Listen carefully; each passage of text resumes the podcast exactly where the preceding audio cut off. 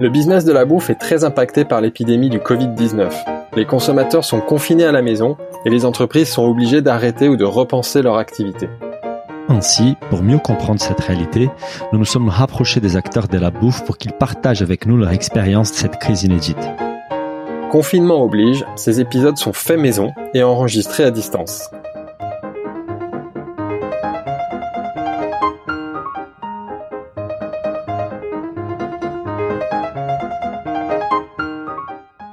Bonjour à toutes et à tous. Je suis comme d'habitude avec mon associé Philibert qui est bon ami d'un certain critique gastronomique à la plume très aiguisée. Bonjour Philibert. Bonjour Daniel, bonjour à tous. Je vois, vois pas du tout de qui tu veux parler.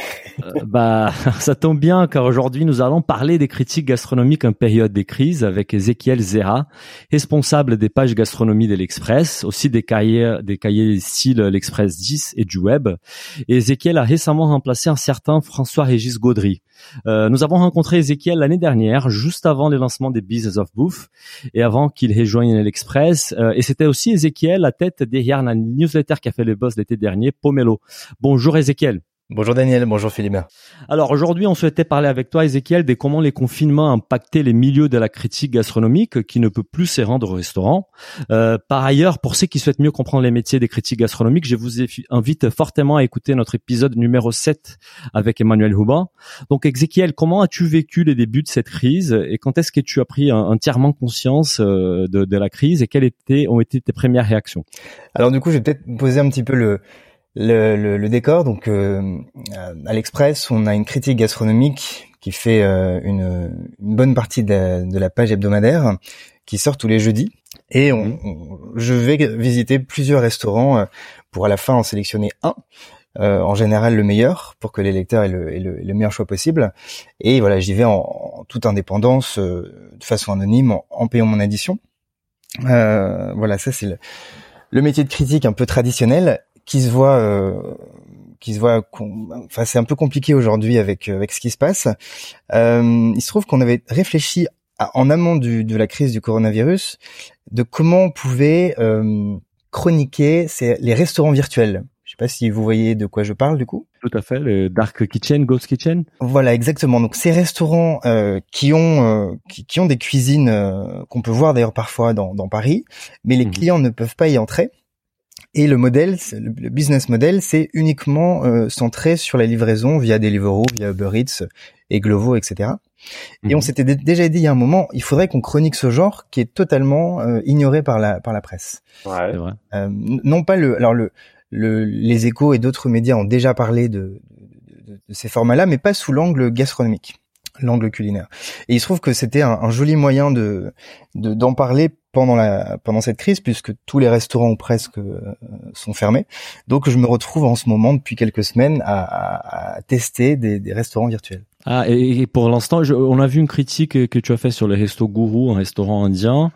Euh, Est-ce qu'il y a d'autres restos que tu as testés cette semaine euh, qui, qui t'ont laissé une très bonne impression, dont, dont tu en parleras prochainement? Euh, Alors effectivement, je, je j'en teste plusieurs par semaine pour en avoir un. Donc il y avait Gourou qui est un restaurant de cuisine indienne.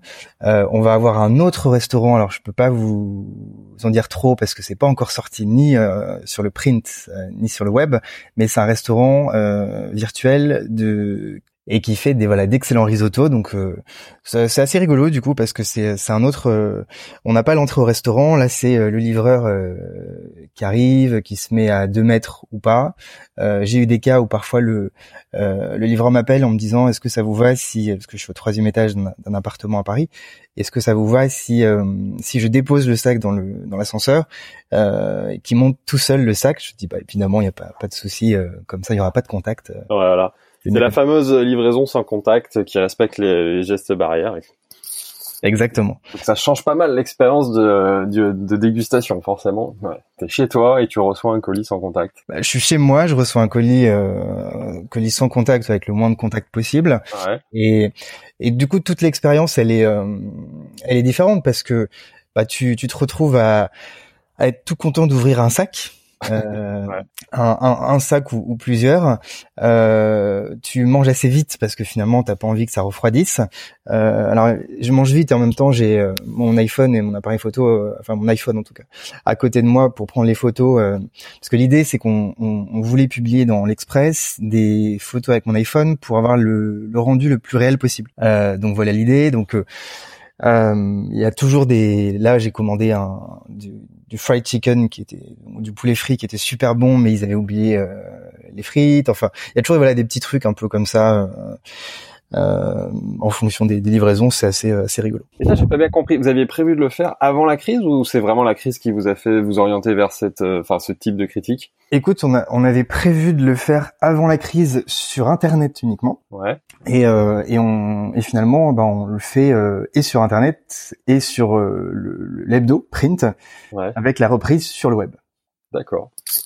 Et, si on revient un peu sur sur les moments où, tu as appris en fait qu'on sera tous euh, qu'on serait tous confinés, euh, comment tu as réagi en fait? Est-ce que tout de suite, quand est-ce que l'Express a mis en place le télétravail? Et est-ce que tout de suite tu t'es dit bah il faut qu'on change un peu la ligne éditoriale, euh, il faut qu'on parle des choses. Bah là tout de suite tu as fait des, des critiques sur les restos virtuels. Mais est-ce qu'il y a d'autres réactions qui ont eu lieu, d'autres initiatives qui ont lieu en ces moments à l'Express? Euh, Écoute, moi j'étais confiné un petit peu avant parce qu'il se trouve que ma pour la petite histoire ma copine euh, qui est bientôt psychologue, travaille dans un hôpital et elle était potentiellement en contact avec des gens qui euh, ouais. des patients. Donc du coup, moi j'étais confiné quelques jours avant. Ouais. Euh, on a on a décidé euh, de, de garder la la critique gastronomique classique avec un, un vrai restaurant, euh, même si le, le, confinement avait commencé, parce que si tu veux, dans le circuit de la presse, euh, ça faisait un moment qu'il était déjà dans les dans les pipelines et euh, c'était trop tard pour changer. Mm-hmm. Donc le premier restaurant, même si on a indiqué que, que, le, le, contexte, on a recontextualisé, c'était un peu particulier. Euh, écoute, à l'Express, on continue euh, avec le circuit normal euh, à, à, faire ce qu'on fait, euh, ce qu'on fait d'habitude. Moi, je regarde beaucoup aussi ce que font les mes confrères. Notamment... À l'étranger, souvent, non? Tu, tu, tu regardes beaucoup ce qui est fait à l'étranger? Ouais, je regarde beaucoup ce qui est fait à l'étranger, euh, notamment ce que, notamment les US, où, où, la critique gastronomique, elle est quand même très très présente. Euh, ouais. faut mhm. savoir que dans les, je vais, je vais caricaturer, mais pas tant que ça. Si on prend les 200 plus grandes villes américaines mhm. euh, et qu'on prend, ils ont quasiment tous un quotidien euh, local ou régional. Euh, sur les 200 plus, les 200 villes les plus peuplées des États-Unis, je pense qu'il doit au moins y avoir 120, 150 critiques gastronomiques euh, dédiées, alors soit en, soit à temps plein, soit en freelance pour chaque quotidien. Donc c'est comme si nous en France, on avait, euh, euh, ce qui est pas le cas, hein, euh, à Reims un vrai critique gastronomique, à, à, Lyon un vrai critique gastronomique, enfin voilà, qui avait partout, euh, au Mans, à Angers, des critiques gastronomiques. Alors qu'on l'a, on l'a vu avec Emmanuel, euh, avec Emmanuel Robin, il y a assez peu de critiques gastronomiques en France. Tu, tu dirais qu'il y en a combien d'ailleurs euh, en ordre de grandeur? J'ai presque envie de dire que finalement il y en a qu'un de critiques gastronomiques en France, c'est Emmanuel Rubin en fait. Ah ouais? Euh, ouais. Ouais, parce beaucoup que d'honneur là, ça va lui faire plaisir. Non, mais ça, ça peut peut-être lui faire plaisir, mais c'est vrai. Même moi, je, je critique euh, des restaurants, euh, mais je le fais pas à temps plein. Euh, et je pense qu'Emmanuel, c'est le seul, euh, a priori, qui fait ça à temps plein. Euh, bah justement, c'est ce qu'on a découvert dans le podcast, c'est que lui, il fait ça que 20% de son temps, parce qu'à côté, il a une maison, enfin, il travaille pour une maison d'édition et tout, mais c'est vrai qu'il il visite énormément de, de restaurants. Ouais. Mm. Alors oui, pardon, je voulais dire. De son temps euh, dédié au Figaro. Euh, ah oui, d'accord, tu veux dire, d'accord. Pour, pour, voilà, pour la rubrique gastronomie. Nous, à côté, on fait faire euh, des interviews avec des chefs, des reportages, des, des, des, portfolios, enfin différentes choses qui sortent de la critique pure. Oui, tu fais pas que de la critique, ouais, c'est vrai. Mm, Exactement. Et, et, et, à l'instant là aujourd'hui, quel est l'impact sur euh, sur les trafics? Parce qu'on on voit ça dans la, dans l'activité, dans la distribution alimentaire, tous les, les, circuits courts, la vente par internet, la livraison, ça a explosé. Euh, et en termes des trafics, je suppose l'Express continue à sortir sa version print. Et, et, les trafics sur le web, est-ce que ça a augmenté pendant cette période-là? Écoute, je sais que ça s'est, euh, ça avait chuté un petit peu, ça s'est, parce qu'à mon avis, ça correspondait au choc. Euh, mhm. Ça s'est stabilisé. Je pense que c'est remonté. J'ai pas les, j'ai pas les derniers chiffres, mais euh, on publie. Du coup, en fait, on publie beaucoup plus. Euh, si tu veux, même il y avait des journalistes qui, qui publiaient uniquement dans la version print, qui maintenant euh, font beaucoup plus de web. Donc, je, je pense, il faudrait qu'on voit les derniers chiffres, mais je pense que le, le trafic a augmenté. Ouais. D'accord. Et, mais vous sortez quand même toujours une version print parce que personne va au kiosque. Donc comment ça se passe en fait Écoute, on sort toujours. Enfin, moi je reçois en tout cas toujours les, les pages, ce qu'on appelle les pages saveurs euh, montées. Donc mhm. pour le pour le magazine papier. je pense qu'il sort encore parce que je vois les couvertures passer. Et après, aussi, il y a la version PDF aussi, non, qu'on reçoit sur les téléphones. Etc. Exactement, voilà, il y a la version PDF, il y a une version audio aussi. Euh, ah ouais. on est on est le premier média français euh, à si tu veux, tout le contenu du tout le contenu du magazine, il est automatiquement repris en audio, alors non pas par des robots mhm. comme ça peut se faire, mais par des des comédiens, des doubleurs euh, professionnels euh, pour pouvoir lire l'express dans ta voiture. Euh, ou en chemin. Ah quand même, c'est du boulot ça. Hein ouais ouais, c'est du boulot. C'est du boulot. Je je pense, il, me semble qu'il doit y avoir 4 heures à peu près. Il y a à peu près 4 heures d'écoute par ah par numéro. Bah je vais essayer de le faire. J'ai jamais écouté. Je, ça, ça donne envie. Donc donc voilà. Et je alors je suis pas beaucoup sorti. J'ai vu qu'il y avait des gens qui vendaient des quotidiens. Euh, dehors, j'imagine que le jeudi, qui est le jour des hebdos, il y a encore des hebdos qui sont vendus et, et, toi qui es proche de, de l'univers de la restauration et des restaurateurs, quelle est ta vision de la crise qui traverse aujourd'hui? Est-ce que tu es, est-ce que es pessimiste? Est-ce que tu t'inquiètes pour la santé de tous les restaurants en France euh? Écoute, il y, a, plusieurs choses. Euh, D'abord, tu es forcément... Euh, c'est compliqué parce que quand tu fais un travail de critique, euh, et je c'est pas un travail que je fais à temps plein, mais c'est un travail que je fais quand même, parce qu'on est aujourd'hui, euh, pour le coup, on, doit être quatre ou cinq en France, pas plus, à, à à faire un travail de critique régulier en payant l'édition. Ouais. Euh, c'est une situation qui est, qui est, bizarre parce que euh, parce que parfois le restaurant est, est génial et du coup bah est hyper content d'en faire l'éloge. Euh, parfois c'est moins le cas. J'ai fait, j'en ai pas fait beaucoup parce que l'idée c'est de conseiller des bons restaurants, mais j'ai fait des restaurants que j'aimais moins. Enfin, je les ai chroniqués parce que c'était des institutions euh, à Paris notamment et à Marseille. Et, euh, et c'est vrai que parfois tu, tu tacles un petit peu les restaurants. Aujourd'hui, avec ce qui se passe pour les restaurateurs, avec l'impact de la crise, euh, c'est tu, tu, te dis bon, tu te poses des questions. Est-ce que euh, est-ce que est-ce que je vais être comment dire davantage bienveillant avec les restaurateurs après la crise sans doute euh, parce que parce qu'on va être dans une période où il faut euh, les accompagner, où il faut les soutenir, euh, alors tout en étant le plus juste possible, mais bah, nous, en plus, on a enregistré un épisode avec, je sais pas si tu l'as entendu, avec Stéphane Gégaud là de, de la Mijan et qui nous a rappelé le contexte. Les pauvres, ils ont, ils ont vécu la crise des gilets jaunes, les grèves, aujourd'hui le coronavirus, donc ils sont tous quand même dans une difficulté, enfin dans une très grande difficulté. Donc on s'inquiète tous pour eux, quoi.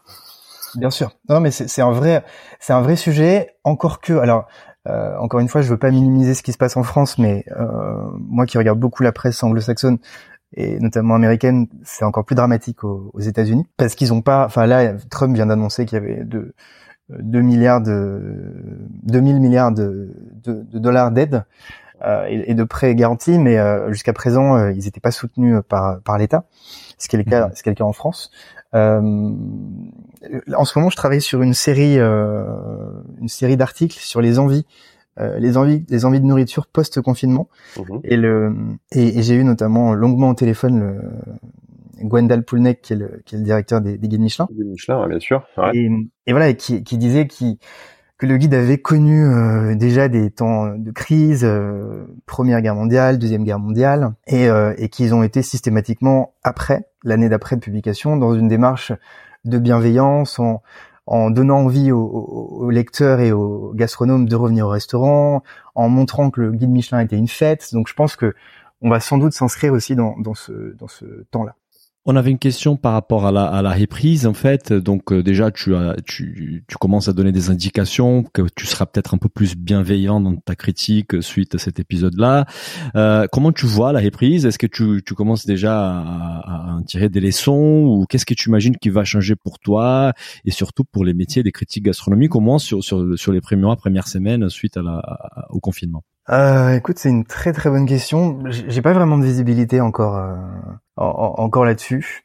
Euh, je pense qu'on va faire encore pas mal de d'articles sur des sur des initiatives euh, de restaurants de, parce qu'on parle beaucoup des restaurants on parle un peu moins d'un de toutes les, les activités annexes euh, les les les grossistes ou les ou les ou les ou les maraîchers là il y a je lisais ce matin qu'il y a Pete Wells donc le critique gastronomique du New York Times qui a fait un grand papier sur le l'impact les restaurants et notamment des fleuristes, parce qu'il y a beaucoup de fleuristes qui, qui fournissent les, les restaurants et eux aussi sont, sont beaucoup beaucoup beaucoup touchés. Ah, ah c'est toute une filière derrière qui est, qui est touchée, c'est clair. Exactement, c'est toute une filière. Et ce qui va être intéressant, euh, et je pense que c'est ça qui va nous intéresser euh, notamment à l'Express, euh, c'est comment les, une fois que le confinement sera passé, euh, comment les restaurateurs vont ou pas euh, se remettre en question le modèle et peut-être qui pour éviter parce qu'il y aura peut-être d'autres crises euh, de ce genre, comment ils peuvent faire pour anticiper en fait ces crises via des modèles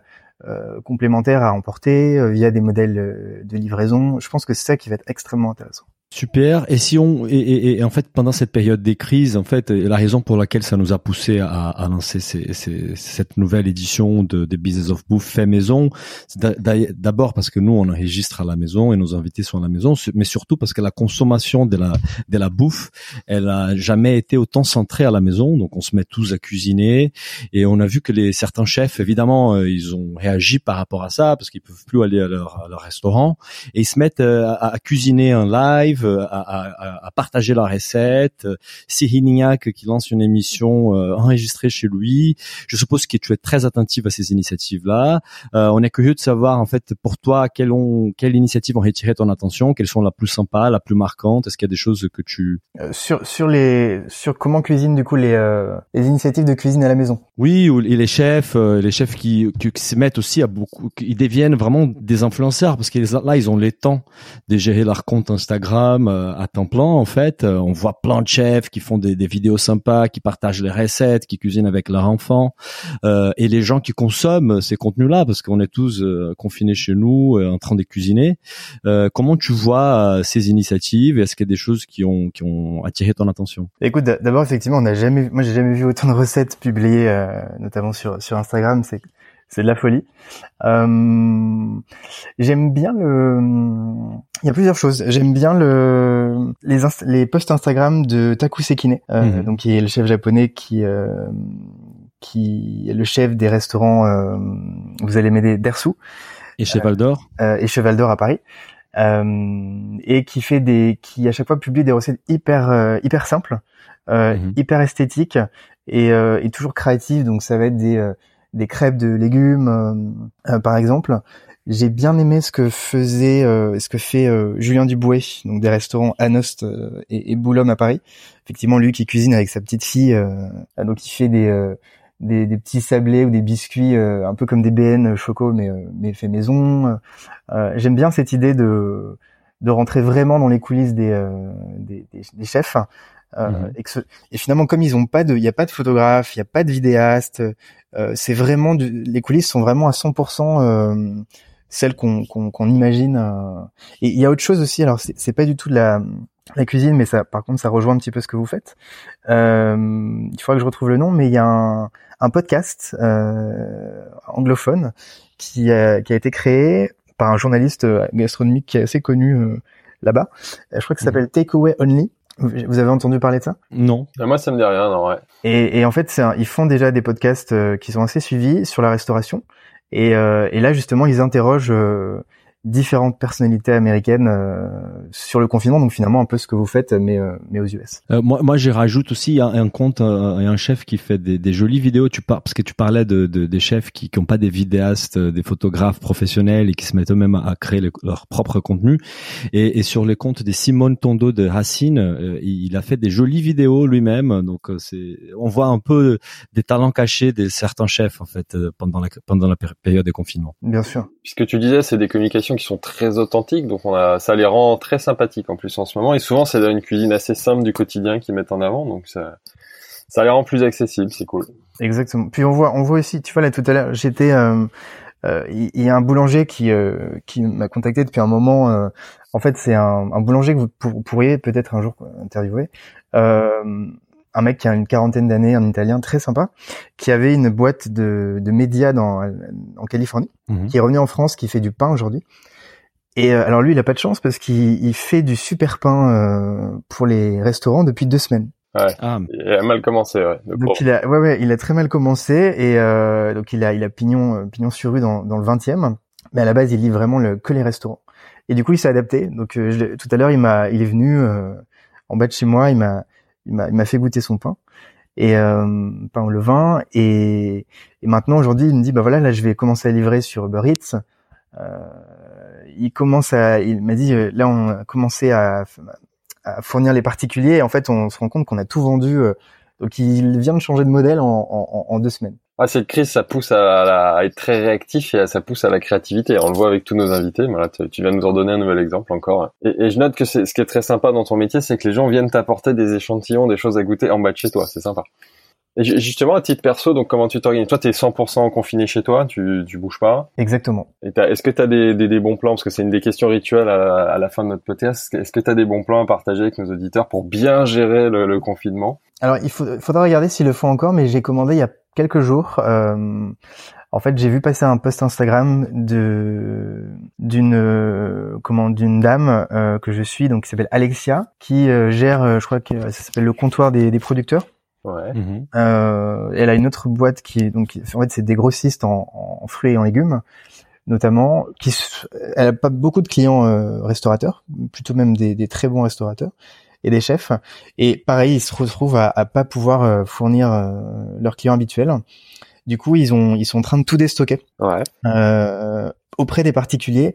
Et là, j'ai reçu un, un, un, carton de 14 kilos, donc de légumes, de fruits, euh, un ananas aussi. Enfin, c'était un truc énorme et ça m'a coûté 20 euros. Euh, euh, livré à la maison en plus. Euh, tu, tu dis ça s'appelle comment Ça s'appelle? Alors elle, elle s'appelle Alexia euh. Ouais. Euh, et le, je crois que l'entreprise, c'est le comptoir des producteurs. Ah, le comptoir des producteurs, ça d'accord. Bah parfait. Bah, merci, merci pour le bon plan. Donc voilà, ça, et je pense qu'ils vont sans doute refaire euh, refaire ça dans les prochains jours. Et toujours à titre perso, on, on, on s'intéresse euh, parce que nous, euh, Philibert et moi, nous avons des enfants, donc on essaye de s'organiser avec nos chéris pour, pour pour les garder les temps du podcast et on essaye surtout d'enregistrer un début d'après-midi pour profiter de leur sieste. je sais que tu es aussi papa. Comment tu fais pour gérer cette vie perso, enfant et professionnelle? Euh, écoute, euh, pour l'instant, j'ai pas encore eu à le gérer parce que il se trouve que j'ai mon, mon, fils de 5 ans, il est en garde, garde alternée, euh, uh-huh. donc je le récupère là euh, vendredi. Ah, bon courage. c'est un joli défi. Hein. Ouais, j'imagine. J'imagine. Donc, je, je, pense que les journées vont être euh, encore euh, plus courtes et un peu moins productives. je te confirme. Oui, Heureusement que qu'on a 24 heures par jour, donc on peut on peut trouver des créneaux où. Ouais, non, c'est. Mais encore, j'ai moi j'ai j'ai un des un des journalistes qui travaille avec moi qui s'appelle Sébastien. Euh, lui, non seulement il a un petit garçon de 3 ans, mais en plus il a sa femme qui est enceinte et qui accouche euh, dans deux jours. Ah ouais. Donc voilà, je me dis bon finalement euh, lui c'est le voilà lui il est au maximum. Euh, moi j'ai encore un peu de marge. C'est clair, c'est clair. Il faut toujours regarder le, le, le, le côté positif des choses. Exactement. Bah, Ezekiel, on va te laisser continuer à travailler pour que tu profites encore de cette dernière journée avant d'avoir des enfants à la maison. Euh, c'était un plaisir d'échanger avec toi. Merci, euh, merci, pour ton temps. C'était un plaisir et à bientôt, j'espère, euh, au dehors de euh, pour profiter du soleil et de l'été qui va arriver euh, prochainement. Avec plaisir. Merci à vous. Merci Ezekiel. À bientôt. Au revoir. Si le podcast vous a plu, n'hésitez pas à le noter 5 étoiles sur votre appli et surtout partagez notre podcast autour de vous. Nous vous invitons également à vous inscrire à notre newsletter pour essayer voir les prochains épisodes. Pour cela, rendez-vous sur le site businessofbooth.com. À, très, bientôt.